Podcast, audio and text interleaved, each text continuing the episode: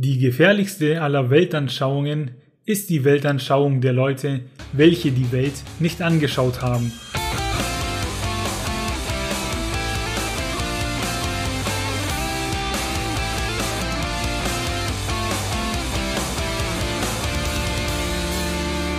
Hallo und herzlich willkommen zu einer neuen Folge von Lesen und Lesen lassen mit dem weltmännischen Marin und dem weltmännischen Maxe? Jawohl. Fragezeichen. Mann von Weltmaxe. Wie ihr vermutet oder vielleicht vermuten könnt, aus dem Zitat eben, das übrigens von Alexander von Humboldt ist, geht es heute um Welten, genauer um Worldbuilding. Da passt das Zitat ganz gut, weil wenn ich irgendwie an Alexander von Humboldt denke, denke ich immer nur an Schulen, die nach ihm benannt sind. Stimmt. Aber tatsächlich war, war ein Forschungsreisender. Ah, okay. Das heißt, er hat die Welt auch erkundet. Der hat auch in Amerika entdeckt. Weiß nicht, ob er Amerika entdeckt hat, aber hier steht, war ein deutscher Forschungsreisender mit einem weit über Europa hinausreichenden Wirkungsfeld. Mhm. Vielleicht hat er auch ein eigenes Amerika entdeckt. Mein Lieblings ich würde es ihm wünschen. Mein Lieblingstweet von mir ist ja immer noch, Kolumbus hat Amerika erfunden. Und es ist nicht falsch. Ja, also heute geht's ums Entdecken von Welten. Wir sprechen darüber, wie man als Schriftsteller, als Autor eine gute Welt schreibt, beziehungsweise was wir brauchen, um eine Welt als gut zu empfinden. Vorher noch kurzer Shoutout an Naladaria Studio für die Idee. Wir hatten nämlich bei Instagram gefragt, ähm, worauf ihr Bock habt, uns zuzuhören. Nennt uns Themen und dieses Thema wurde eben genannt. Ja, und das haben wir sowieso schon irgendwie auf der Liste gehabt, also haben wir es jetzt einfach gemacht. Genau. Weil wir Macher sind. Das war der erste, den wir gebraucht haben. Sozusagen. Worldbuilding, was ist das? Was ist das überhaupt? Also ich finde Worldbuilding, es gibt da auch kein so ein richtig geiles deutsches Wort dafür, für Worldbuilding, weil das englische Wort schon so ziemlich alles, weiß ich nicht, sagt, was man, was, was das ist. Worldbuilding, also das, das Erfinden oder das Bauen einer Welt. Und das Worldbuilding ist eine der drei Storytelling-Säulen neben Story oder Plot und Charakteren. Also wenn du eine Geschichte erzählen willst, brauchst du eine Story, du brauchst Charaktere und du brauchst eine Welt, in der das äh, stattfindet. Klingt logisch. Ja, ich finde, dass wenn man das so so so daher sagt, ne, du brauchst halt äh, Story, Charaktere und Welt, das klingt so logisch, aber eigentlich ist es schon ziemlich abstrakt, ne, dass du halt so drei Variablen brauchst, damit du dir halt eine ja. gute Geschichte ausdenken kannst. Ich mag das, das ist dieses abstrakte. Vor allem bei bei Welt ist es ja so, die Figuren, die müssen ja irgendwo sein. Und auch wenn du dir vorstellst, dass du sagst, okay, du lässt das Ganze jetzt im Nichts stattfinden, dann ist ja das Nichts deine Welt sozusagen, es gibt, ähm, es gibt beim Schreiben tatsächlich das sogenannte White Room Syndrom.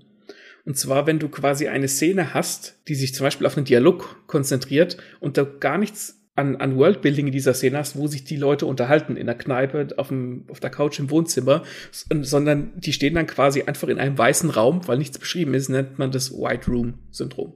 Haben wir schon mal was gelernt? Was kann so eine Welt enthalten? Einmal Geografie, also haben wir Länder, wo sind die Länder? Haben wir Gebirge, haben wir Flüsse, haben wir Meere? Dann haben wir natürlich ja. so Themen wie Kultur und Politik. Daraus ergeben sich dann auch vielleicht weitere Themen wie Gesellschaft und Religion. Und herrschen in dieser Welt Gesetze, ähnliche wie bei uns oder vielleicht sogar ganz neue. Das ist, das, ja, Worldbuilding klingt so, ja, ich erfinde eine Welt. Das bedeutet, äh, wie du eben gesagt hast, nicht nur irgendwie Geografie, wie sieht es da aus, sondern zu Worldbuilding gehört so viel mehr. Und das ist, Worldbuilding ist, glaube ich, auch so ein Ding, wo sich Leute, die das gerne machen, auch mal total gerne drin ähm, verlieren, ne? wo es dann heißt, ah, ich habe jetzt 35 Jahre bastel ich an meiner Welt und irgendwann fange ich das Buch an. Mhm. Ja, ne? und das ist so, das macht, mir persönlich macht das total Bock, sich so Sachen wie Kulturen oder Gesellschaft oder die Geschichte in dieser Welt auszudenken. Du kannst dich da drin aber auch ziemlich verlieren. Aber darüber, wie man das richtig macht, in Anführungszeichen, da kommen wir später noch dazu, da erkläre ich noch was. Ähm, aber Worldbuilding ist bedeutend mehr als einfach nur die Landschaft oder die Topografie. Ja, Worldbuilding gibt's ja, boah, wie sage ich das jetzt, auch fürs echte Leben. Das heißt, nicht nur der Tolkien betreibt Worldbuilding, indem er da Mittelerde erfindet oder eben andere Sachen, sondern mhm. Worldbuilding betrifft jeden, der seine Handlung irgendwo spielen lässt. Weil die, genau. dieses Wo, lass es Nürnberg sein, wo wir sitzen, das muss ja auch beschrieben werden, ob es jetzt eins zu eins genauso beschrieben wird oder dazu gedichtet. Ob irgendwas dazugerichtet wird, das einmal dahingestellt, aber man muss im Prinzip auch eine Stadt, wie es sie in echt gibt, auch beschreiben und das ist eben auch Worldbuilding. Genau. Ich meine, du hast so in, in einer echten Stadt hat man es halt relativ einfach, weil äh, da gibt's ja irgendwelche, keine Ahnung, irgendwelche bekannten Gebäude oder Denkstätten oder sowas, die schon da sind, die kannst du einfach benutzen. In der Fantasy-Welt, die man sich selbst ausdenkt, muss man die natürlich erfinden, sozusagen. Mhm. Nachteil beim echten Worldbuilding ist, wenn ich jetzt einen Krimi schreiben würde, der in Nürnberg spielt, dann müsste ich durch die Stadt laufen und gucken, dass auch wirklich die Straße, äh, die Hans-Thoma-Straße, auch wirklich in die Brunnenstraße mündet, weil dann die Leser, die in Nürnberg wohnen, sagen können, ey, das stimmt ja gar nicht. Ja, also Quatsch, stimmt glaube ich gar nichts. Wobei das Buch kaufe nicht, lese nicht. Wobei ich mir bei sowas frage, so, hm, ist das wirklich so wichtig? Gut, vielleicht für die, die sich auskennen schon, die können dann mit dem Finger drauf zeigen und sagen, haha, peinlich. Aber wenn jetzt, wenn ich einen Thriller lese und der spielt in Berlin, dann ist mir ehrlich gesagt ja. egal, wie die Figur zum Alexanderplatz kommt. Ja, das ist halt so äh, Lokalkolorit, ja. ne? Ähm, Solange sie dann nicht irgendwie plötzlich mit einem fliegenden Auto hinkommt, 2020 oder so. Das wäre dann schon seltsam. Ja, genau, das ist, das ist ein, tatsächlich ein guter Punkt. Es muss sich halt in sich schlüssig sein. Klar kannst du jetzt nicht sagen, ob in Berlin Straße A in Straße B mündet oder wie man zum Alexanderplatz kommt, mit welcher U-Bahn, das könnte man noch recherchieren, aber solange es in sich schlüssig ist, passt das. Und ich sag mal, Worldbuilding in der eigenen Welt ist aufwendig, ein Stück weit, und Worldbuilding in der realen Welt sollte man aber trotzdem nicht vernachlässigen. Es ist einfacher, weil man viele, weil man halt eine Vorlage hat, aber auch da ist Worldbuilding wichtig. Jawohl. Das heißt, wir beantworten die Frage mit, was ist das überhaupt damit, dass wir sagen, sich Gedanken darüber machen, wo man ist und vielleicht sogar, wie man es dort ist. Ja, genau. Und die Welt hat möglichst so realistisch zeichnen, dass man sich darin wohlfühlt, ohne, ohne es zu übertreiben. Ohne, keine Ahnung, der Tolkien hat jetzt auch keine Briefmarkensammlung für die Orks erfunden, ja. zum Beispiel. Gut, nächste Frage. Warum ist Worldbuilding so wichtig? Ne, interessiert uns vielleicht gar nicht, wo wir uns befinden? Oder interessiert uns nur das? Das klären wir jetzt ein bisschen. Und zwar erdet die Geschichte den Leser und gibt ihm Regeln und erklärt sozusagen, was Sache ist. Wenn wir äh, von Feuermagiern lesen, dann wissen wir automatisch, ah, okay, wir sind in einer Fantasy-Welt. Und eben solche Sachen können durch einfache Sätze, durch schnelles Worldbuilding, sage ich mal, erklärt werden. Ja, genau, wie du, äh, wie du gesagt hast. Ähm, wenn du dann quasi noch erklärst, wie diese Feuermagier, die vielleicht Feuerbälle aus ihren Händen schießen können, äh, wie die das machen, also was sie dafür tun müssen. Und zum Beispiel, keine Ahnung, brauchen sie dafür, müssen sie dafür geistige Energie aufwenden und dass sie sind danach erschöpft, dann hast du das Worldbuilding schon weitergetrieben. Na, weil da auch dazu gehört, wie funktioniert denn jetzt eigentlich ein Feuerball zu schießen in deiner Welt? Das wären dann zum Beispiel schon mal Gesetze. Genau, das würde dann zu Gesetzen führen. Ja. Und dann Richtig. ist der Magier, weiß ich nicht, einer von zehn aus seiner Generation, dann haben wir schon mal eine Familiengeschichte du siehst, das kann man relativ einfach immer weiter spinnen und so quasi immer weiter aufklappen. Und da kann man sich echt drin verlieren. Aber das, und, und genau diese, diese Sachen ähm, erden aber den, den Leser, weil der genau weiß, ah ja, da gibt's eine, da gibt's vielleicht ein, ein Magiergeschlecht oder die, die Magie funktioniert so und so.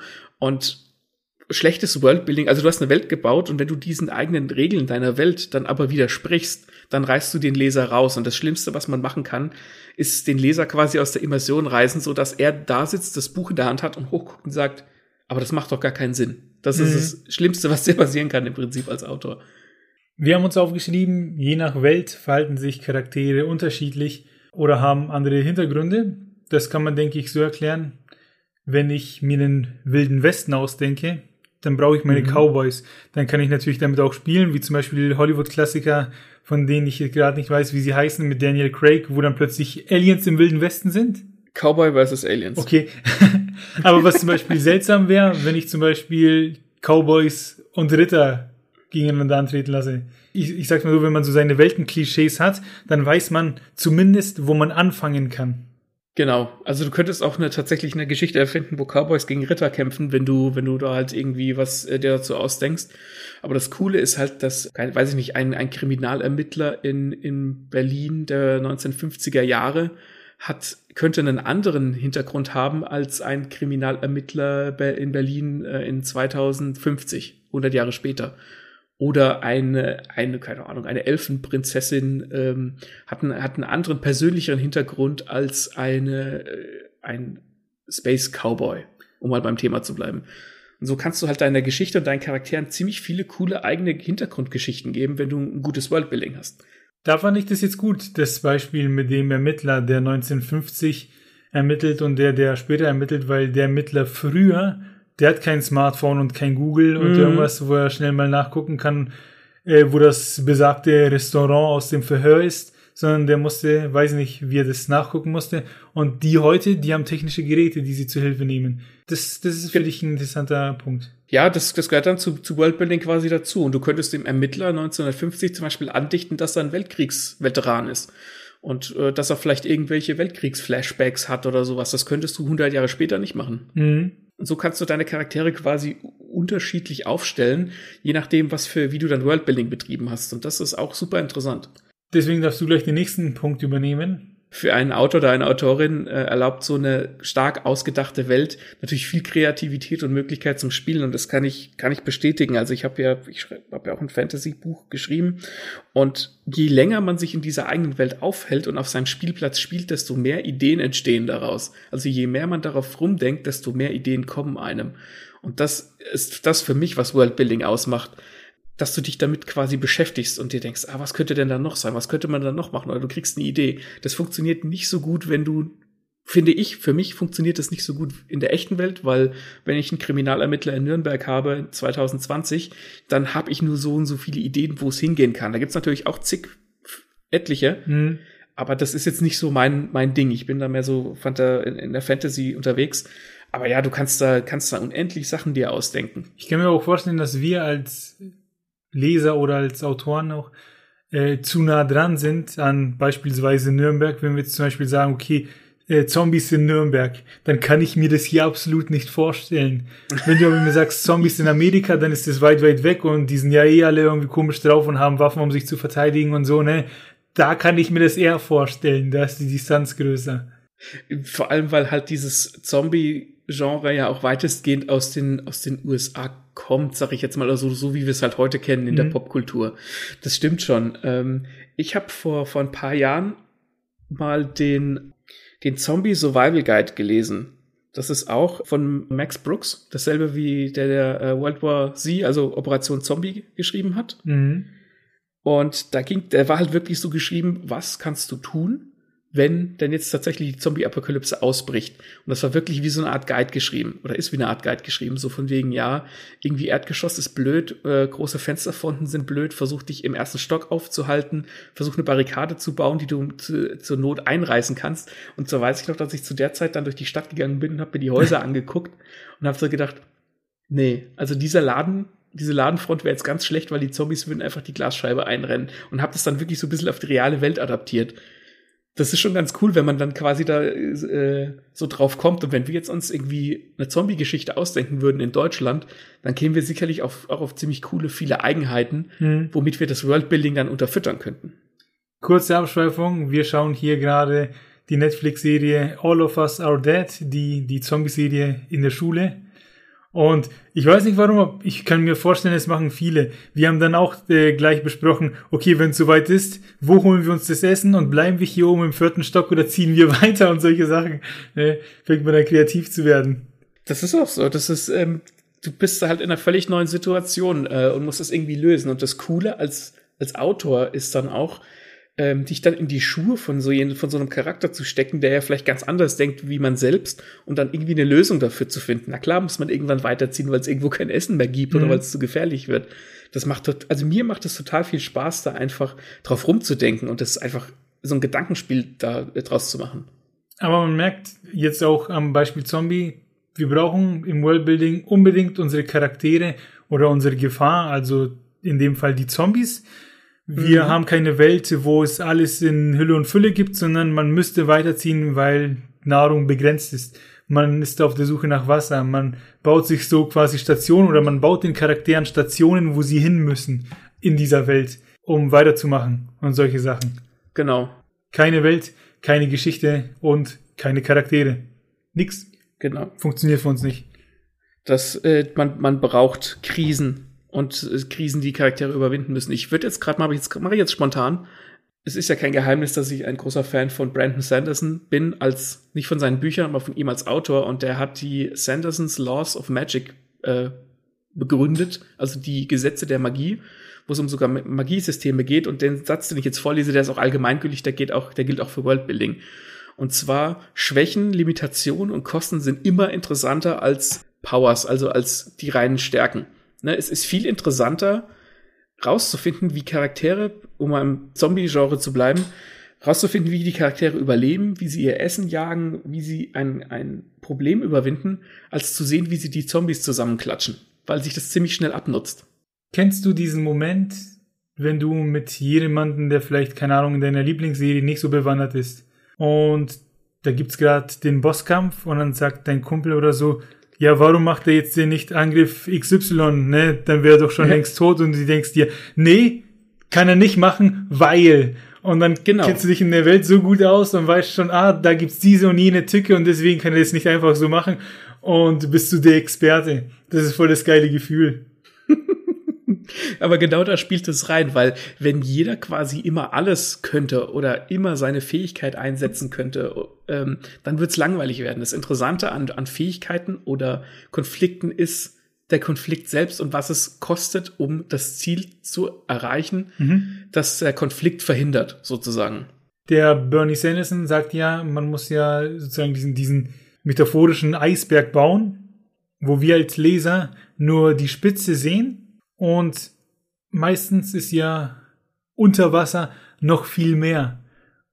Und der Trick ist ja, dass wir dieses, viel mehr diesen Eisberg, das, oder ist es genau andersrum? Dass wir nee, den, du, du bist richtig. Genau. Wir müssen ja, was unter Wasser ist, als Leser gar nicht sehen. Der Autor muss nur implizieren, dass es das gibt. Und schon haben wir zumindest im Kopf eine Riesenwelt. Richtig, genau. Also äh, man muss quasi sich vorstellen, dass der, der Laser auf dem Eisberg oben drauf steht und guckt runter und sieht natürlich die Spitze, die oben rausguckt, aber na, wir wissen ja alle, dass ein Eisberg unter Wasser viel, viel größer noch ist. Und der Laser muss sehen, ah, okay, dieser Eisberg, der geht unter Wasser ja noch weiter. Und dieses unter Wasser weitergehen das ist das, was du dem Leser suggerieren musst. Du musst dem Leser quasi vorgaukeln, dass du diese ganze komplette Welt in all ihren Kleinigkeiten ausgedacht hast, musst du aber gar nicht. Solange der Leser glaubt, du hast es getan, ist das völlig ausreichend. Mhm. Witzig übrigens, dass du das den, Brandys, den Brandon Sanderson Bernie Sanderson genannt hast. Habe ich ihn Bernie Sanderson genannt? Habe ich gar nicht gemerkt. Lass mal drin, lass mal drin. Ja. Bernie, wegen Bernie Sanders. Ich habe mich schon gefragt, warum du lachst. Ich denke, hä, sage ich was falsch? Deswegen habe ich auch kurz unterbrochen und gefragt, ob das nee, so passt. Für so einen Eisberg, das ist witzig, weil in der Serie gibt es einen Typen namens Eisberg, ha haben wir ein Beispiel und zwar ein oft genanntes, hier aber wirklich zu 1000 Prozent zutreffend. Und zwar One Piece und sein Worldbuilding. Ja. Magst du fangen? Es, es ist ja auch so, dass ähm, ich, wir nehmen One Piece so oft als, als, als Beispiel her. Das zeigt ja aber auch, wie gut der, der Mist geschrieben ist und wie gut man das als Beispiel hernehmen kann, als wirklich als Paradebeispiel in dem Fall. Deswegen, wenn wir das ein paar Mal zu oft sagen, müsst ihr uns verzeihen. Wenn ihr aber wegen uns dazu gekommen seid, äh, One Piece zu lesen, dann verzeihen wir euch, dass ihr erst jetzt damit anfangt. Fällt mir jetzt auch nichts ein. Das war gut. Äh, Fangen wir an. Also, in One Piece haben wir eine klare Weltstruktur. Also für die, die wirklich jetzt noch nichts davon gehört haben, in One Piece geht's um Piraten. Das ist in Anführungsstrichen äh, eine Welt mit Piratenzeitalter und die Piraten wollen natürlich die größten werden. Da gibt es einen Schatz, den jeder haben möchte. Und viele Leute in dieser Welt haben Teufelskräfte, die sie durch das Essen bestimmter Früchte erlangen. Einfach mal um das groß genau. zu umschreiben. Und die Welt ist aufgebaut, die hat klare Strukturen. Da gibt's vier Meere. Einmal den East Blue, den West Blue, South Blue und North Blue, also orientiert an die, sage ich mal, logischen Himmelsrichtungen, was man halt so kennt. Dann gibt es so eine horizontale Linie um die Welt, das ist die Grand Line. Das ist, das ist ein etwas gefährlicheres Meer. Und dann gibt es ein vertikales Gebirge um die Welt, das ist die Red Line. Das ist sich ein bisschen schwer vielleicht vorzustellen, wenn man es hört, aber im Buch selbst gibt es zum Glück Karten und Bilder, die einem das erklären. Ja, ist im Prinzip ein langer Kontinent, der sich um den, um den Planeten spannt. Ja. Und das Coole ist, da sieht man ja auch schon, dass du fürs Worldbuilding gar nicht total abstrakt werden musst, ne? Du hast vier Meere, also heißen sie East, West, South und North Blue. Du hast eine, du hast einen Strom um die Welt, also heißt er Grand Line. Du hast ein Gebirge um die Welt, also heißt es Red Line. Also das ist total Worldbuilding auf, auf niedrigstem Level sozusagen, aber ist vollkommen ausreichend. Ja, und dann kannst du nämlich die verschiedenen Bereiche einfach mit Details spicken, wie zum Beispiel, dass es auf dieser Grand Line eben Inseln gibt, die jeweils unterschiedlich funktionieren. Also es gibt Frühlingsinseln, Sommerinseln, Herbstinseln, Winterinseln. Da ist es dann entsprechend kalt äh, oder sehr heiß. Da ist dann zum Beispiel mhm. auf einer Sommerinsel, da gibt's dann Alabaster. Das ist dann eine Wüstenstadt und eben solche Geschichten. Dann findet die Story natürlich nicht nur auf dem Wasser statt, sondern zum Beispiel auch oben im Himmel, wo es Inseln gibt, oder sogar unter Wasser. Ne? Das ist dann die Fischmenscheninsel. Der Autor hat sich quasi noch darüber hinaus diese Themeninsel sozusagen ausgedacht, um das Ganze noch ein bisschen zu, zu vertiefen und interessanter zu machen, damit nicht jede Insel gleich ist. Plus eben, ne, oben im Himmel und unter Wasser ist auch, das ist jetzt auch nicht die Welt, ne? Also das ist, äh, mit, also es ist schon die Welt, aber es ist jetzt nicht, ja, ja. der ist da jetzt nicht komplett die ganze Meile gegangen. Das sind alles ganz einfache Sachen, die er sich ausgedacht hat, aber die sind einfach zu verstehen mhm. und einfach zu folgen. Ja, also es ist kein Geniestreich, sich eine Insel oben im Himmel auszudenken. Der Geniestreich nee. ist der, wie er das alles zusammenfügt. Richtig, genau. Also der, es ist so einfach wie genial, würde ich sagen. In One Piece gibt's dann auch Orte, die sind, sag ich mal, allseits bekannt. Wie wenn man, keine Ahnung, zum Beispiel sagt, nimm mir mal einen bekannten Ort auf der Welt, den jeder kennt, irgend Scotland Yard oder so, weiß man, ah, das ist das Riesengebäude in London. Ja, oder das Pentagon oder äh, keine Ahnung, um mal in Deutschland zu bleiben, der Reichstag in Berlin. Ja, oder Alcatraz, Gefängnisinsel. Und solche Stationen hat der eben, der Aichiro oder Ichihiro Oda, auch in One Piece aufgebaut mit dem Marineford. Das ist die Zentrale der Marine oder Impel Down, das bekannteste Gefängnis dort. Nee, Enis Lobby. Quatsch. Impel Down ist das Gefängnis. Enis Lobby ist die, wie soll ich es nennen? Justiz. Die Justizinsel, Justizinsel, genau, wo die Richter hausen und solche Sachen ne, da, da eben einfach klare Position geschaffen, sozusagen, das ist das Gesetz und hier stehen sie und dann kann man sich auch da ein bisschen dran orientieren, okay, die Bösen sind da zu Hause und solche Sachen. Genau, also der geht, ihr merkt schon, wir gehen da so ein bisschen von dem großen ganzen Planeten zu den Inseln und jetzt zu den einzelnen Gebieten. Und das ist im Prinzip auch schon diese drei Sachen, das sind so ziemlich die einzigen drei Sachen, die der Aichiro Oda gemacht hat an Worldbuilding. Ähm, und das ist vollkommen ausreichend, um die Geschichte darin spielen zu lassen aus diesen Inseln, aus diesen Orten, Gebäuden etc. ergeben sich dann auch eben klare gesellschaftliche Strukturen. Wir haben einmal die Piraten, was für die Bevölkerung quasi die Bösen sind. Dann gibt's die Bösen für den Leser, die Marine, die ja eigentlich mhm. der Leute ihr, ihr Freund und Helfer sind. Dann haben wir natürlich über der Marine noch fünf Weise, das sind dann die Oberbosse und solche Sachen kristallisieren sich raus. Wir haben Ränge, äh, wir haben, keine Ahnung, ähm, Kanonenfutter. Wir haben die größten, übelsten Ficker, die es da gibt. Weißt schon, wir haben einfach tausend Figuren, die nicht einfach so, sag ich mal, vor sich hin leben, sondern jeder hat so seine Aufgabe. Und das ist, das ist tatsächlich auch Teil des Worldbuildings. Also, wie du gesagt hast, es gibt eine Hierarchie, es gibt die Weltregierung. Hierarchie ist das Wort, das ich gesucht habe, aber nicht gesagt, ja. Dem steht die Marine unter und innerhalb der Marine gibt's dann die drei Admirale. Das sind, wie der Martin gesagt, hast, äh, gesagt hat, die übelsten Ficker. Ich bleib, ich bleib mal dabei.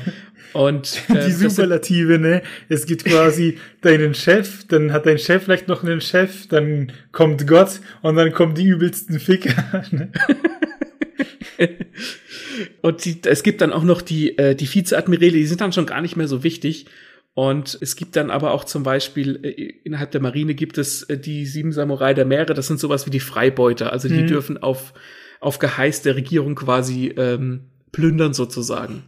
Und dann innerhalb der, der Piraten gibt es dann wieder äh, die vier Kaiser, die dann ähm, auch extrem stark sind. Also der hat dann quasi durch diese gesellschaftlichen Strukturen, die er sich ausgedacht hat, weißt du sofort, woran du bist. Also wenn du weißt, okay, da geht's um einen der sieben Samurai der Meere, dann ist das wohl ein ziemlich starker Typ. Und durch diese gesellschaftliche Durchmischung und durch diese klaren Grenzen weißt du immer genau, wer wo steht, wer ungefähr wie stark ist und so weiter.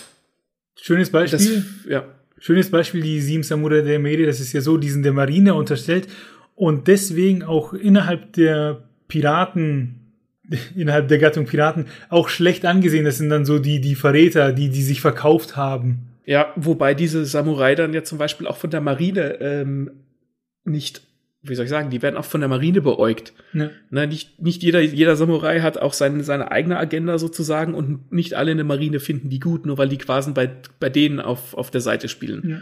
Also das gibt auch ganz interessante Konstellationen und ähm, ja, moralische Abgründe dann. Ja. Aber man kann eben hier zum Beispiel erkennen, das sind eben von der Marine geduldete Piraten, Genau. die dann auch von der Marine abberufen werden können oder halt ähm, ja Jobs annehmen müssen, um andere Piraten zum Beispiel zu beseitigen. Genau. Also, Oder sie verlieren ihren Status. Oder sie verlieren den Status, genau. Ja, da sieht man eben, da, das hat sehr viel Konfliktpotenzial, das Ganze. Vor allem ist das auch nicht super kompliziert, diese Hierarchie. Und trotzdem wird in One Piece immer sofort klar gemacht, ähm, wer wo steht und wie stark jemand ist, habe ich ja eben schon gesagt. Und das ist, macht das Ganze sehr leicht verständlich. Also das, äh, das artet nicht irgendwie aus, so wie bei Game of Thrones zum Beispiel, ah, wer gehört zu welcher Familie und wer ist jetzt der Bastard von wem und so weiter. Das ist bei One Piece ganz einfach, leicht nachvollziehbar, immer verständlich. Und du weißt immer, wenn das Wort, äh, er ist einer der vier Kaiser fällt, dann, dann äh, ziehst du die Arschbacken zusammen. Ja.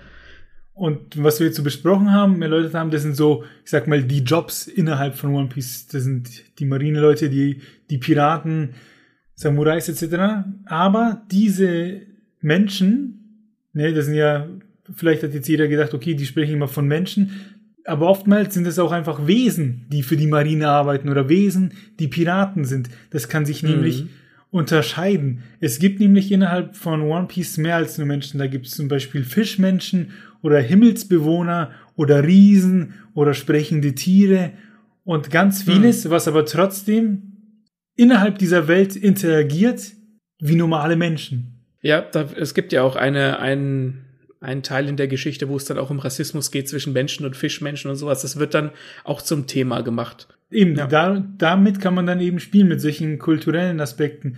Ähm, um ein bisschen innerhalb der Story vorzugreifen, diese Fischmenscheninsel, die ist so ein bisschen abgekapselt von allem, einfach weil Fischmenschen nicht gern gesehen werden. Und Ja. die wurden früher versklavt und solche Sachen und da haben sich die Könige versucht mit den Königen der anderen Nationen irgendwie zu einigen und dass man sagt, okay, wir sind doch alle gleich und lasst uns zusammenleben.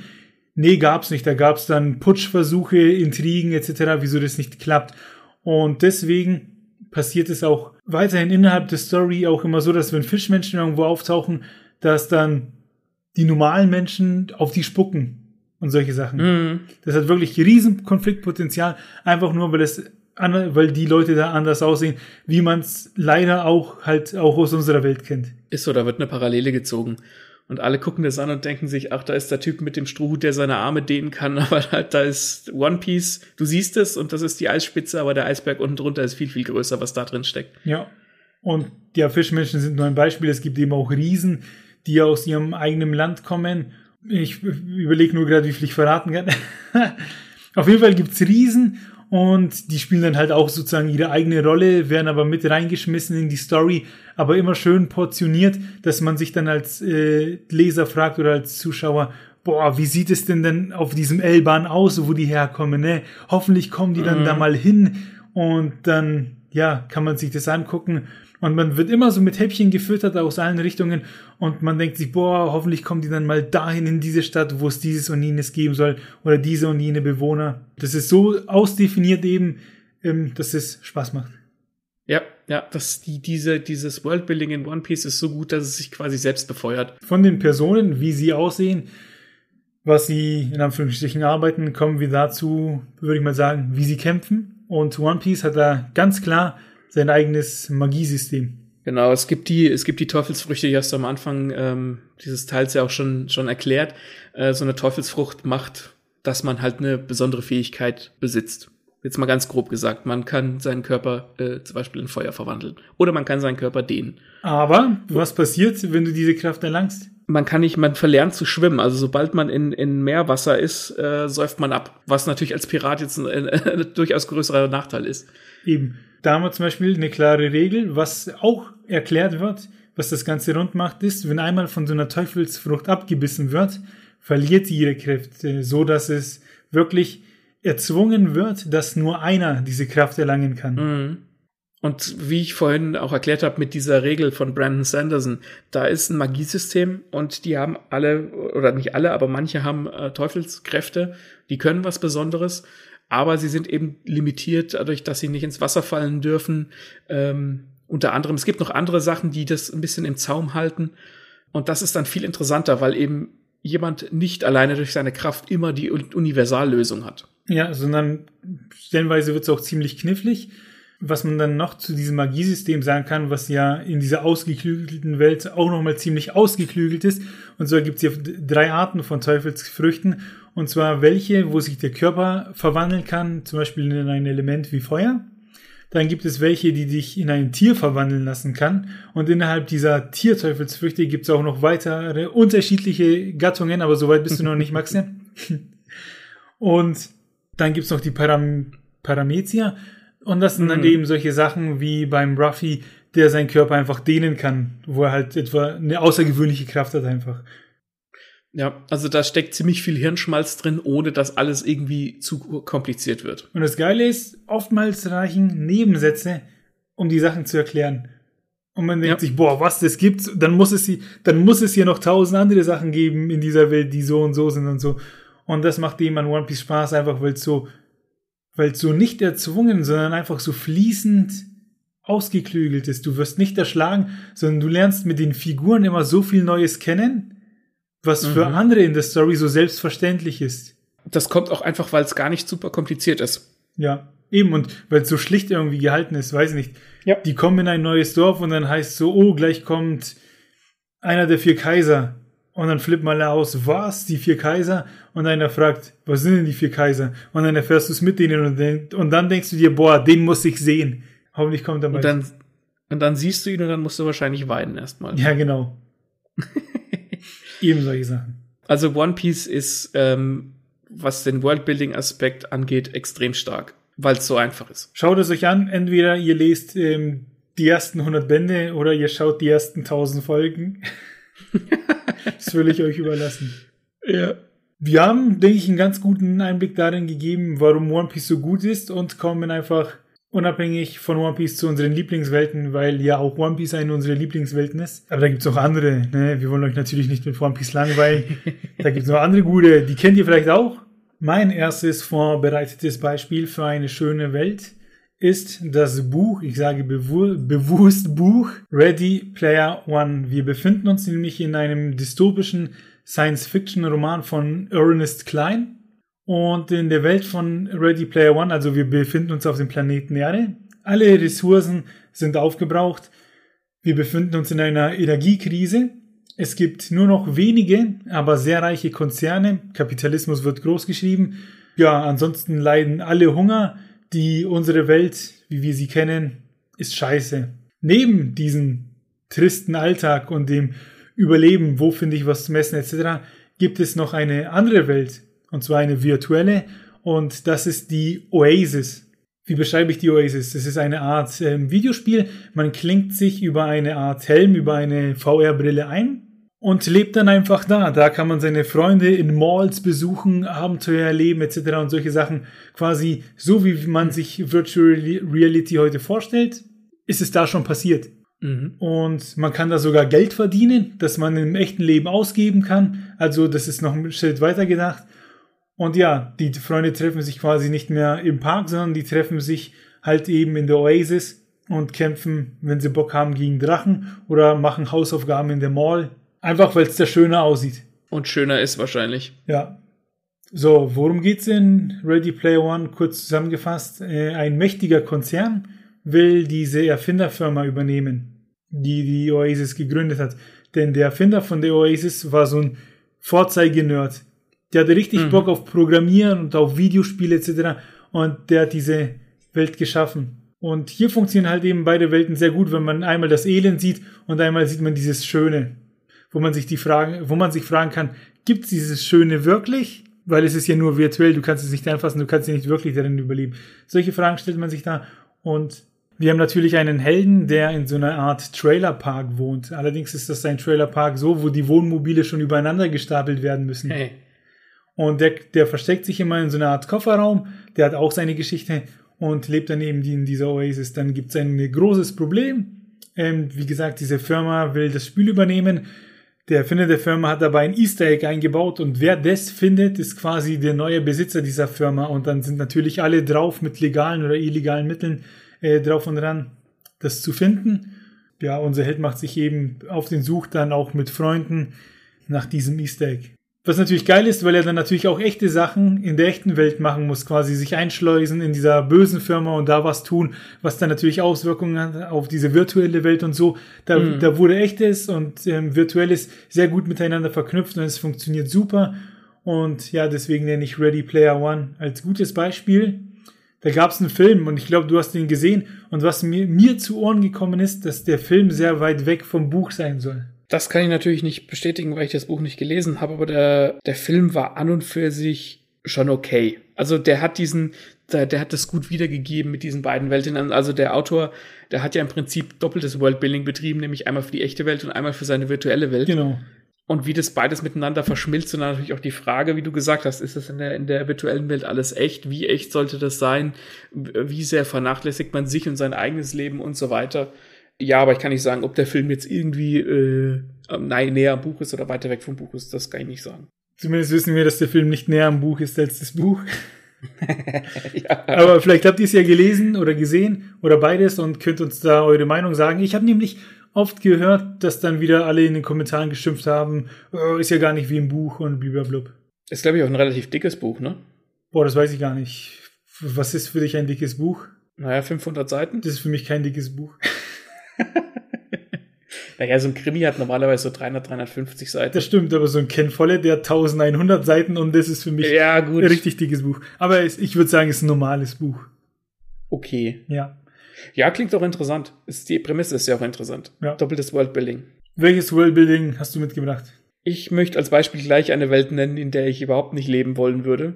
Also das genaue Gegenteil von dem, was du gerade geschildert hast die ich aber so interessant finde, dass ich da einfach mehr von sehen will. Mhm. Und zwar spreche ich über die Dark Fantasy Welt von Berserk. Das ist ein Manga, der, der ist gestartet Ende der 80er oder Anfang der 90er, weiß ich jetzt gar nicht, aus dem aus dem Stegreif von Kentaro Miura. Die Welt von Berserk ist so dem europäischen Mittelalter angelehnt, also sehr düster. Ich belasse es mal bei sehr düster, bevor ich dich spoiler. Okay. Ähm, oh je. Da ist halt alles, da ist halt eine ziemlich ziemlich schlechte Stimmung insgesamt. Diese Welt an und für sich, also die Geschichte ist hervorragend, die Charaktere sind hervorragend und daher kommt natürlich auch die Stimmung, aber allein diese Welt hat schon so eine düstere Grundstimmung, dass, dass das gleich sehr, ähm, ja, das demotivierend ist das falsche Wort, aber das wirkt, das wirkt halt gleich negativ auf dich. Das macht halt so eine melancholische Stimmung mhm. und das ist das, was ich daran sehr gerne mag. Ich möchte darin nicht leben, aber ich möchte sehen, wie quasi die Charaktere auch mit dieser Welt und ihrer Umwelt zu kämpfen haben. Also die Hauptfigur Guts zum Beispiel, die wird geboren, indem er einfach aus seiner schwangeren Mutter rausfällt, die an einen Baum geknüpft ist. Und das gibt einem schon mal eine Idee, wie düster es da werden kann. In dieser Fantasy-Welt kommen dann auch Dämonen dazu und ähm, diverse andere Sachen, die das Ganze noch, noch düsterer und schlimmer machen. Mhm. Aber in dieser Welt ist halt wirklich fast nichts Positives. Ähm, das klingt jetzt ganz furchtbar, aber das ist so gut dargestellt und so gut gebildet und auch auf einem, auf einem Fundament des europäischen Mittelalter, wo es dann auch um so ähm, Söldner geht und Ritter, die Burgen angreifen und Burgen annehmen und wo es dann um so äh, Machtkreise geht, äh, wer wie viel Macht hat, äh, wer der König von wo ist und sowas so ein bisschen. Ähm, das macht sehr, sehr viel Spaß, sich da rein zu versetzen, weil es so schrecklich ist. Ja. Ist auch ein bisschen brutal. Also ihr müsst wissen, der Max hat so, ja. der Max hat so oft zu mir gesagt, jetzt lese halt mal Berserk äh, bis ich jetzt mal Berserk angefangen habe zu lesen. Ich bin jetzt, glaube ich, bei Band 6 habe ich neulich angefangen. Und ja, das ist düster. Also wenn man irgendwo im Lexikon düster nachschlägt, müsste eigentlich das Bild von Berserk daneben sein. Und ist so. Berserk ist etwas, das schafft verrückte Sachen ganz selbstverständlich aussehen zu lassen. Und es macht es sehr gut, indem es zum Beispiel auch wirklich gut anfängt. Auf den ersten Seiten, die man liest, ist da der Guts und der hat Sex mit einem Dämon was, mhm. was ganz verrückt ist und man weiß sofort, okay, hier geht's ab, hier passiert kein Standard, ne, hier gibt's Dämonen und scheinbar kann man auch schon mit den Sex haben oder sowas. Schnell passiert's im Laufe der Geschichte, dass die Dämonen erstmal raus sind, dann wird gegen Menschen gekämpft und immer dann, wenn sie auftauchen, weißt du so ein bisschen, dass die Kacke am Dampfen ist, aber du stellst sie nicht in Frage, ne, sondern du weißt sofort, mhm. okay, die gibt's halt in dieser Welt und die sind krass. Ja, ich sag ab, abschließend zu Berserk noch, das Schwerste, was man an diese, an Berserk zu tragen hat, ist nicht der Gore, den man sieht, sondern der Gore, den er in dir verursacht. Die Hintergrundgeschichte von Guts ist die schlimmste, beste Hintergrundgeschichte ever. Und du bist noch nicht durch. Ja, ich habe noch nie mit jemandem gelitten, so wie mit ihm. Ich habe, das will ich noch sagen, der kommt dir am Anfang wie das größte arrogante Arschloch vor. Ich, ne, ja. Du magst ihn nicht. Im ersten Band magst du den einfach nicht. Und dann hast du die Hintergrundgeschichte und du verzeihst ihm sofort alles. Ja, ja, ja. ja. Um, um meine Frau zu zitieren, es gibt dazu tatsächlich so, ähm, so eine Filmtrilogie, die wirklich ganz gut ist, die aber natürlich nicht alles äh, abstecken kann, aber um die habe ich mit meiner Frau geguckt, um meine Frau zu zitieren, ich will das nie wieder sehen.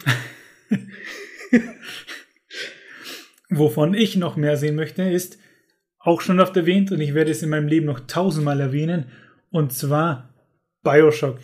Ich mach's kurz. Bitte verzeiht mir, ich werde es erwähnen, aber ich mach's kurz. Bioshock funktioniert für mich einfach so gut, weil man im ersten Teil anfängt, in dieses Rapture zu kommen. Das ist diese Unterwasserstadt. Da kommt man über den Aufzug hin. Und die ist schon kaputt, da die ist zugrunde gegangen. Und man erfährt immer nur, man hört immer nur, wie schön sie hätte sein sollen und wie schön es mhm. kurz war ja, wir kriegen dieses Elend zu sehen, wir kriegen zu hören, woran sie kaputt gegangen ist. Die Idee ist ja an sich ganz toll. Die Idee dieser Stadt war ja sozusagen Wissenschaft größer Religion. Und dann mhm. wurde natürlich an allen gebastelt und dann wurden die Menschen an sich modifiziert und haben sich dann gegenseitig abgeschlachtet. Survival of the Fittest war dann einfach eine Tagesordnung. Da wurden dann Sachen erfunden, um dem Ganzen vielleicht ein bisschen entgegenzuwirken. Äh, Eve und Adam. Ähm, boah, die Fans werden mich jetzt hassen. Eins von beiden hat auf jeden Fall dafür gesorgt, dass man übermenschliche Fähigkeiten hat.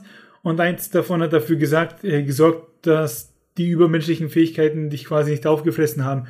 Im Spiel war das eine dein Leben und das andere dein Mana. Und die Leute, die waren dann süchtig nach Adam und haben sich dann gegenseitig deswegen umgebracht und so. Und da wurden so Schatten-Splicer, so Schattenwesen, sage ich draus, äh, die den einfach Mann gekillt haben, einfach so, weil sie ihren Stoff gebraucht haben. Und Bioshock ist ein sehr gutes Beispiel dafür, wie eine schön gedachte Welt nicht funktioniert.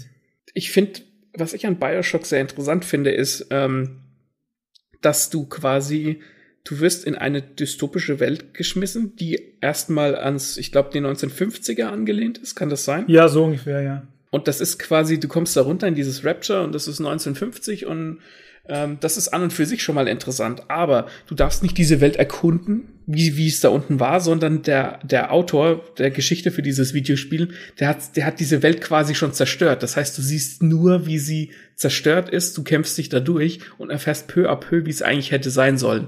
Also das ist quasi wie so eine Art, ähm, man entdeckt die Welt umgekehrt, indem man sie zerstört sieht und dann sich vorstellen muss, wie es denn hätte sein können oder wie es mal war. Das ist, das finde ich super interessant. Saugeil finde ich das jetzt auch so, wie du es nochmal so zusammengefasst hast. Herrlich. Herrlich, einfach eine saugeile Idee. Und es gibt ja auch diese Big Daddies und die Little Sisters in dieser Welt. Und die Big Daddies, das sind äh, Menschen gefangen in, ich sag mal, Superanzügen. Die müssen die Little Sisters beschützen, weil diese Little Sisters eben Adam sammeln in Spritzen. Wenn du so einem Big Daddy zu nahe kommst, hast du als normaler Mensch für gewöhnlich keine Chance, weil der zerfetzt dich. Und im zweiten, und die, die haben auch an sich so wirklich keine Persönlichkeit. Die laufen nur diesen Little Sisters hinterher. Und im zweiten Teil übernimmst du dann eben die Rolle und siehst das Chaos aus der Sicht von so einem Big Daddy. Und im dritten Teil machen sie es dann nochmal verrückter und da bist du bei Bioshock 3 in der Luft in der Stadt. Mhm. Die halt eben, ja, einfach in der Luft funktioniert im selben Stil, so 90, 90 50er. Und das Schöne ist, dass man bei Bioshock 3, Spoiler, am Ende dann auch nochmal aufgrund der Geschehnisse äh, runter nach Rapture kurz katapultiert wird und sich denkt so, wow, das gehört hier alles irgendwie zusammen und ist einfach nur kaputt. ja, ich liebe es einfach und das ist so geil, dass man dann auch noch ein Buch rausgebracht hat, da haben wir auch schon drüber gesprochen, wo eben erzählt wird, wie Rapture gegründet wurde. Ja, da hat sich einfach jemand ziemlich viele Gedanken gemacht und es ja. macht doch alles scheinbar Sinn. Herrlich, diese Leute, wie sie interagieren, diese Ärzte, dieser Typ, der die Stadt gebaut hat und so. Du kannst das alles nachverfolgen, nachvollziehen, die hassen den anderen, da wurden die ersten Fehler gemacht und so, das wird dir alles so nachträglich erzählt, während du parallel Leute abschießen musst, damit die dir nicht zu nahe kommen und so. Geiles Spiel. Geile Welt. Finde ich auch hochinteressant. Mehr will ich dazu auch nicht sagen. Mein äh, zweites Beispiel ist kein direktes Buchbeispiel, obwohl es dazu zig Bücher gibt. Ähm, und zwar ist es das äh, Magic Multiversum, heißt es so schön.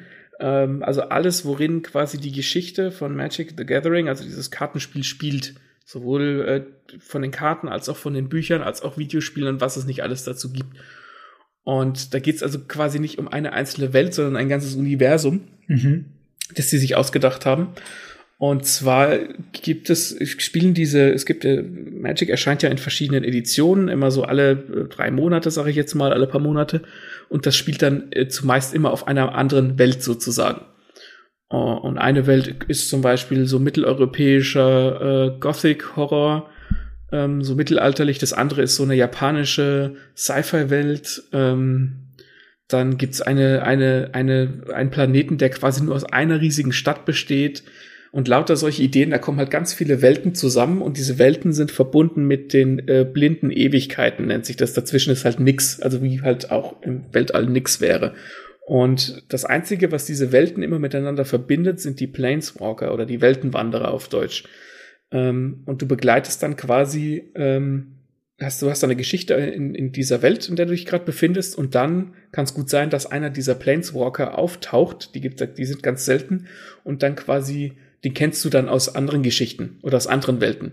Und du siehst dann, wie dieser Charakter, der ja auch einen eigenen Charakter hat, und meistens haben solche Planeswalker ein ziemlich großes Ego und eine ziemlich große Hybris, wie die quasi mit dieser Welt und diesen Charakteren dort und den Regeln dort interagieren müssen. Und hast dann quasi die als emotionale Ankerpunkte. Und die haben, tragen dann ihre Geschichte quasi weiter in diese anderen Welten, wo dann auch eigene Geschichten passieren. Da habe ich eine Frage zu, weil Magic verbinde ich immer erst mit den Karten. Mhm. Und die Figuren, die man auf den Karten sieht, findet man die auch in den Büchern wieder. Zum Teil ja. Das ist cool. Weil dann hast du auch immer gleich ein Bild und weißt so, um wen es geht. Genau, also es gibt, es gibt nicht zu jede, nicht jede Figur auf deinen Karten hat eine, eine äh, Figur in dem Buch oder in den Geschichten, aber du hast dann oftmals verschiedene Versionen, zum Beispiel von diesen Planeswalkern. Mhm ähm, in verschiedenen Versionen. Einmal von dieser Welt, einmal von jener Welt, weil er sich auch charakterlich und moralisch vielleicht verändert durch die Sachen, die er erlebt. Und das wird dann durch die Karten und die Spielmechanik wiedergespiegelt und natürlich durch die Geschichte. Bisschen wie Yu-Gi-Oh! nur in gescheit. so kann man so sagen, ja. Also diese, man denkt immer bei Magic, ah ja, Kartenspielen und so und ganz nett und Drachen und Zeug, aber da steckt so viel eigentlich geile eigene Geschichte dahinter mit ganz vielen unterschiedlichen Welten, wo jeder was findet, was er cool findet, was dann verbunden wird durch diese Planeswalker und es macht unheimlich viel Spaß, quasi das dann mit diesen Figuren zu, zu erleben und zu erkunden. Und es gibt diese Welten kennenzulernen. Das gibt's ja schon ewig und das, das wächst ja immer mehr. Und ich hatte schon das Gefühl als junger Bub, so wenn irgendeiner Magic-Karten gesagt hat, dass es das da auch schon immer ewig gegeben hat. Es gibt's gar nicht so ewig. Äh, seit, seit 93 gibt's das ja. Echt? Erst seit 93? Ja, das sind in Anführungszeichen nur 30 Jahre. Das schockt mich gerade ein bisschen, aber gut, ja, siehst du mal, 30 Jahre hält sich das trotzdem schon. Ja, das, das ist auch derzeit so groß wie nie vorher. Also mhm. die, die machen, die machen einen guten Penny. Ähm, einfach weil sie auch diese Geschichte dann so am Leben erhalten haben und halt immer wieder durch gleiche Charaktere und du, man besucht dann auch quasi alte Welten wieder innerhalb einer Kartenedition und dann siehst du halt, wie sich da vielleicht Sachen verändert haben seit dem letzten Mal. Das ist ja geil. Also das ist, das hängt alles zusammen und demnächst soll es auch eine Netflix-Serie geben, also eine Animationsserie. Eigentlich dieses Jahr, vielleicht nächstes Jahr. Und wenn sie das gescheit machen, kann da richtig was Geiles entstehen. Was Geiles ist schon entstanden und die Menschheit nennt es Attack on Titan. mein nächstes Beispiel.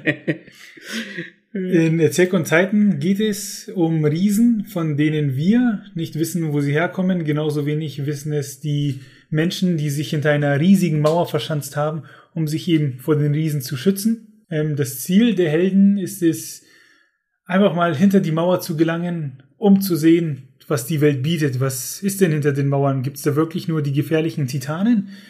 Ähm, müssen wir uns immer verstecken oder können wir tatsächlich auch mal in Freiheit leben und uns da außen umgucken? Das heißt, ähm, Worldbuilding wird hier dadurch gesetzt, einfach durch dieses Riesenmysterium. Wer sind diese Riesen? Wo kommen sie her? Und warum wollen sie uns töten? Ähm, ja, man befindet sich sehr lange in einem kleinen Raum, der nonstop Gefahren birgt, weil eben diese Riesen reinkommen und ständig Stress machen. Und wir haben innerhalb dieses kleinen Raumes, natürlich diesen kleinen Raumes, der Raum ist im Vergleich zur ganzen Welt klein. Diese Mauer ist natürlich etwas größer.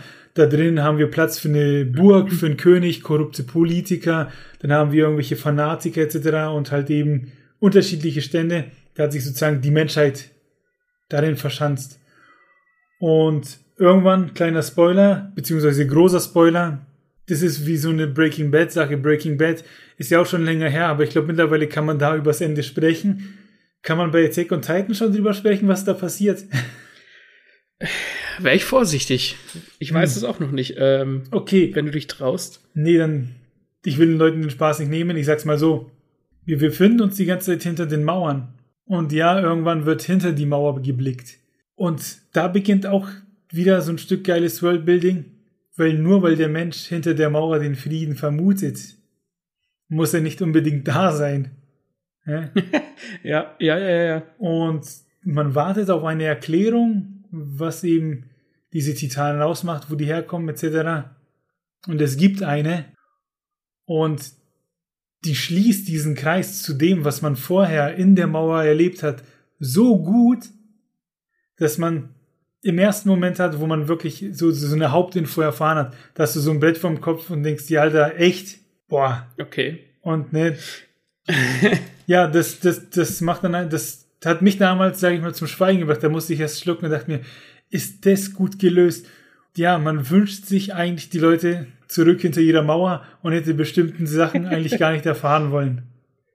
Ja, das ist auch äh, bei Attack on Titan so gut verknüpft. Also die Geschichte und das Worldbuilding sind sehr gut verknüpft. Und zwar kriegst du am Anfang halt den Brocken hingeschmissen, die Menschen leben hinter einer Mauer, es sind nicht mehr viele übrig, draußen sind die Titanen und ja, die können nicht raus. Und irgendwann gehen vielleicht auch die Ressourcen zur Neige oder sowas. Mhm. Ähm, also da ist, da ist dann auch eine Dringlichkeit da. Und jedes Mal, wenn irgendwas Neues kommt, wenn du was Neues lernst durch die Geschichte, hat das immer mit dem Worldbuilding zu tun. Keine Ahnung, ähm, wenn sie rausfinden, dass zum Beispiel in den Mauern Titanen eingemauert ja. sind, dann hat das was mit dem Worldbuilding zu tun. Und all diese Twists, die die Geschichte dir gibt, und das sind verdammt viele, und die sind nicht vorhersehbar, hat das zumeist was mit dem Worldbuilding zu tun.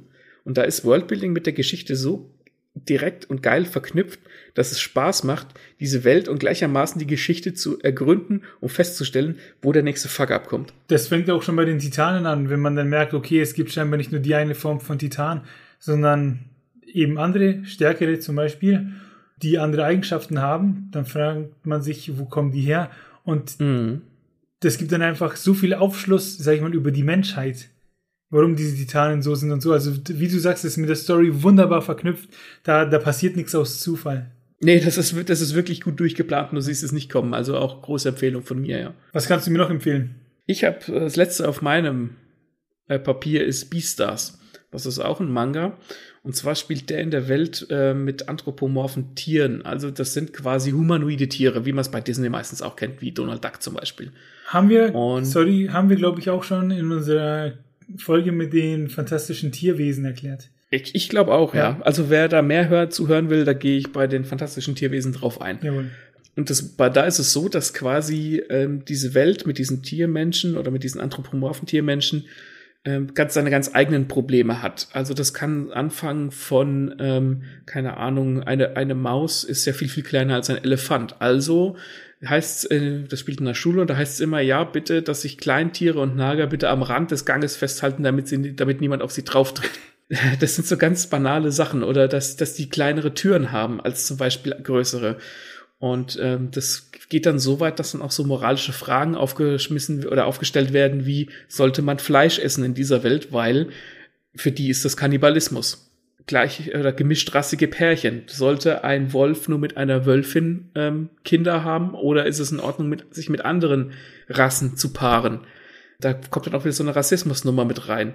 Da gibt es zum Beispiel einen Charakter, das ist ein Bär, der muss Wachstumshämmer schlucken, damit er nicht noch größer wird oder halt bullig wie ein Bär und das macht ihm Kopfschmerzen und das äh, äh, löst in dem Psychosen aus das ist das, dieses, diese Geschichte wird fast ausschließlich vom Worldbuilding und den Charakteren getrieben. Weil vieles davon ausgeht, wie es denn ist, quasi diese Durchmischung von der japanischen Gesellschaft, wo es natürlich viel um Gleichheit und sowas geht, und diesen Individualisten, die darin leben, die dann durch auch durch ihre, vielleicht durch ihre tierischen Aspekte automatisch ausgegrenzt sind. Das Geile ist ja, also bei so Kinderserien sieht man ja oft irgendwie da erlebt ein Panda mit einem Löwen und einer Hyäne und was weiß ich gemeinsam Abenteuer, ne, müssen irgendeinen Ball vom Baum holen. Da wird nicht weiter darauf eingegangen, dass die alle unterschiedliche Eigenschaften haben, ne? Ja. Und in Beastars ist es ja sogar so, dass dann die können zusammen dieses Abenteuer erleben. Aber da passiert es dann vielleicht so, dass dann der Löwe plötzlich das Begehren hat, den Panda zu fressen und solche Sachen. Und ja, da muss sich die Gesellschaft da mit ihm auseinandersetzen und Lösungen finden, weil das wäre dann quasi Mord, wenn er das tut. Und ja, ich glaube, so ja. beginnt sogar Beast das, dass ähm, ein Tier das andere frisst und dann wird ermittelt. Genau, das geht um einen Mordfall äh, an der Schule. Und da geht's dann eben darum, dass dann halt irgendwie so eine General, so ein Generalverdacht auf allen Fleischfressern liegt und sowas. Und da wird dann auch ein bisschen damit gespielt. Also das, was Beastars angeht, das ist vom, vom Worldbuilding, da kommen manchmal Sachen dran, wo ich mir denke, geil, da wäre ich nicht drauf gekommen. Die, die Autorin oder die Mangaka spielt so geil mit ihrer eigenen Welt mhm. und packt dann wieder so, so Tiereigenschaften aus oder wie das mit den Wachstumshämmern, wo ich mir denke, fick ist das geil.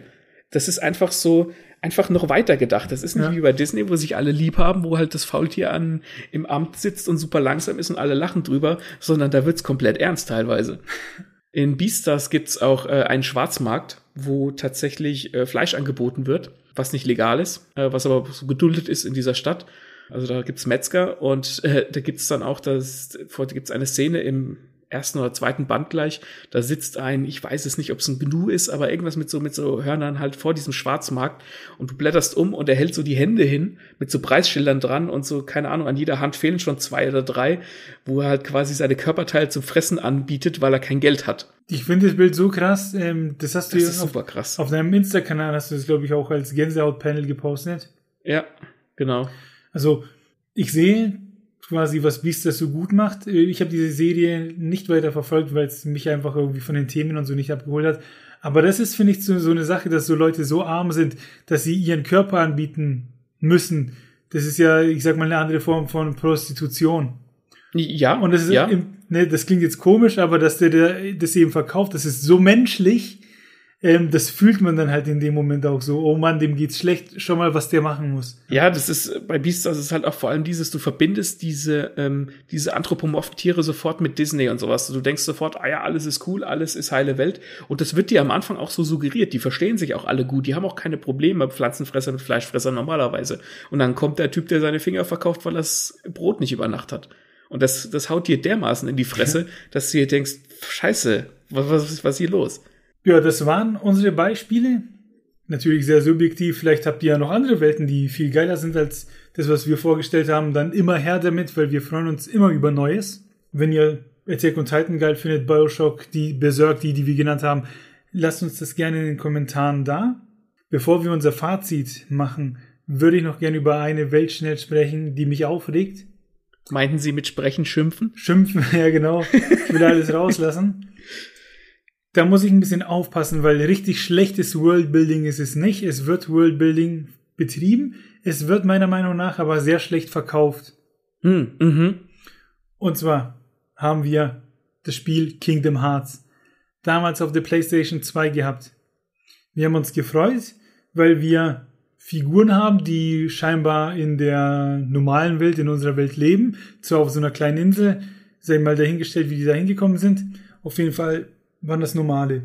Und die können dann Welten bereisen, und zwar die Disney-Welten. Die fliegen dann durchs Universum mhm. und sind dann auf dem Planeten von Aladdin und dann haben sie halt mit den Figuren aus Aladdin zu tun. Oder aus, mit den Figuren vom Tarzan auf dem entsprechenden Planeten.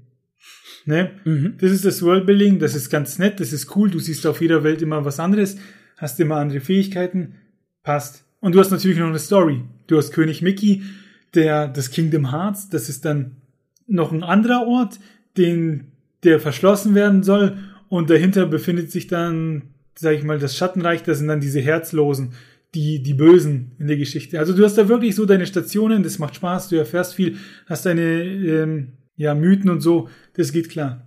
Jetzt fängt es an, mir nicht mehr zu schmecken, Nämlich kommt dann Kingdom Hearts 2 mit noch mehr Charakteren, neuen Mythen. Dann gibt's dann neben den Herzlosen auch die Niemande. Alles ist mystisch und du denkst dir, boah, vielleicht werden ein paar Sachen aus dem Mainzer jetzt geklärt. Während sie zum Teil, du kennst neue Mythen kennen und so und denkst dir, okay, jetzt habe ich das durchgespielt, jetzt brauche ich den dritten Teil.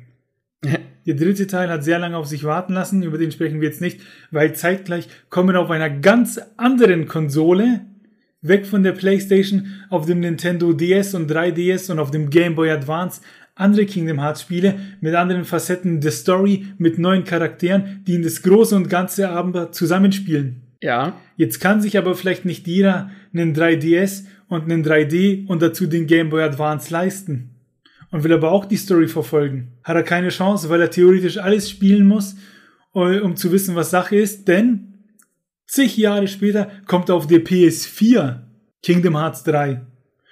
Und um das zu spielen, um die Story, um die Story folgen zu können, musst du alles vorher sozusagen gespielt haben und wissen. Ist das echt so? Ja, und das, äh, ich weiß gar nicht, wo das anschließt. Das ist direkt in der Story des Spiels.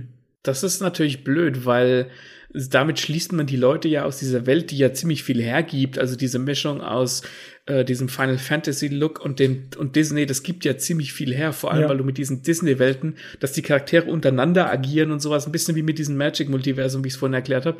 Das macht ja eigentlich Bock, das macht ja Spaß und du willst ja diese Geschichte auch verstehen können. Aber wenn du dann über so viele Konsolen und so viele Jahre die Spiele spielen musst, dann macht vielleicht auch nicht immer alles Sinn, weil unterschiedliche Köche die Suppe versalzen.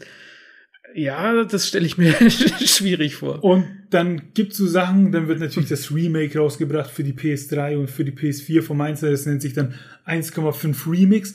Und dann mhm. wird dir auf die CD extra die, na, die Cutscenes und so mit draufgebrannt, dass du dir die Videos anschauen kannst und sowas. Und Kingdom Hearts hatte, finde ich, anfangs sehr viel Potenzial und jetzt ist eigentlich nur so eine Merch-Kuh geworden, damit so mhm. Fangirls und Fanboys sich das kaufen und so, oh, mein Sora, mein Rockstars und wie sie alle heißen, ich brauche eine Funko-Pop-Figur und das T-Shirt. Das geht so weit, es gibt sogar einen Manga von Kingdom Hearts. Ich weiß jetzt nicht, mhm. welche Story der erzählt, aber weiß schon, du kannst da so viel Geld dalassen und für mehr taugt es eigentlich nicht mehr. Ja, that's Disney for you. Ja. Fühlst du dich jetzt besser? Ich fühle mich ehrlich gesagt noch schlechter, weil diese, ich, ich habe das so in der Form noch nicht ausgesprochen und ich bin so enttäuscht davon. Ne? Und wir haben einen Kollegen auf Arbeit, der ist traurig, dass ich nicht mit ihm drüber sprechen kann. Und ich denke mir, worüber soll ich mit dir drüber sprechen? Ich habe die anderen fünf Spiele nicht. Das ist ein bisschen doof, finde ich. Dann hätten sie meiner Meinung nach, wenn sich ein anderer zum Beispiel jetzt den 3DS gekauft hat und die Spiele den dritten, den dritten Teil auf DS rausbringen sollen nicht und nicht plötzlich wieder auf die PS4. Ich, ich verstehe den Unmut. Ich ja. höre ihn. Ich fühle ihn. So ein Quatsch einfach. Und ja, pff. wenn ihr es feiert, eins und zwei gehen auf jeden Fall klar. Ich habe sehr viel Rough auf äh, schwer besiegt, Level 99. Zack, geht klar. ähm, da hat schon Spaß gemacht, aber für mehr. Für mehr reicht's nicht. Da fehlt mir die Ausdauer. Aber lasst uns bei den schönen Dingen bleiben. Was haben wir heute gelernt, Maxi? Wir haben gelernt, Worldbuilding ist wichtig, um eine Geschichte gut voranzutragen. Wenn ihr euch Gedanken darüber macht, wie es bei euch aussieht, müsst ihr euch dar darüber weniger Gedanken machen, wo ihr eure Sachen hintragt, weil ihr einfach eure Stationen, eure Städte und alles schon habt. Worldbuilding ist eine Stütze. Worldbuilding ist aber auch eine Quelle. Also allein durch die Welt kann man durch, kann man auf viele unterschiedliche Ideen kommen, wie man seine eigene Geschichte, die man schreiben möchte, weitertragen kann. Ich weiß gar nicht, ob ich die Folge oder jemals so viel gesprochen habe. Meine Stimme wird schon heiser. Ja, dann hören wir jetzt besser auf. Ja, Worldbuilding ist was Großes und großen Dank dafür, dass ihr zugehört habt. Lasst uns euer Feedback da. Wir haben es schon genannt. Wir haben Instagram, wir haben Facebook, wir haben YouTube. Ähm, schreibt uns in die Kommentare, was für euch Worldbuilding ausmacht, welche Welten ihr geil findet. Was ich geil finde, ist, wenn die nächste Folge kommt und die ist am? Die ist am 2. März. Für euch am Start. Da haben wir natürlich wieder Großes vor und Spoiler, es gibt was für euch. Was es gibt, das seht ihr auf Insta, das seht ihr auf Facebook. Was uns ganz toll helfen würde, also wenn ihr uns ein Geschenk machen wollt, wenn ihr uns einfach bei Apple Podcasts, ganz egal wo ihr uns hört, ähm, bei Apple Podcasts äh, eine gute Bewertung da lasst, wenn ihr uns gut findet. Klickt da einfach auf die Sterne, eins bis fünf, sagt uns, wie ihr uns findet. Und äh, das hilft uns tatsächlich, nämlich je mehr positive Bewertungen wir haben, desto höher werden wir gerankt und desto mehr Folgen können wir im Endeffekt produzieren. Jawohl, da freuen wir uns sehr drüber. Sagen jetzt schon mal vielen Dank. Ciao. Und tschüss. Bis denn. Bis dann.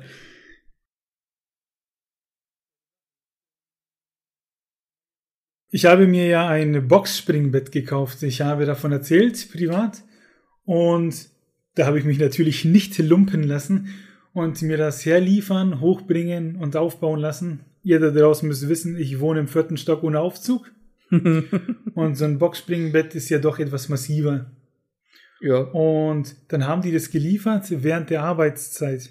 Konnte ich also in Anführungsstrichen nicht beaufsichtigen, sondern war froh, dass ich mich hinter meinem Laptop verstecken konnte. Weil was machst du, wenn Leute in deinem Schlafzimmer stehen und es aufbauen, so zugucken und so, ja, darf ich ihnen Kekse bringen? Ne?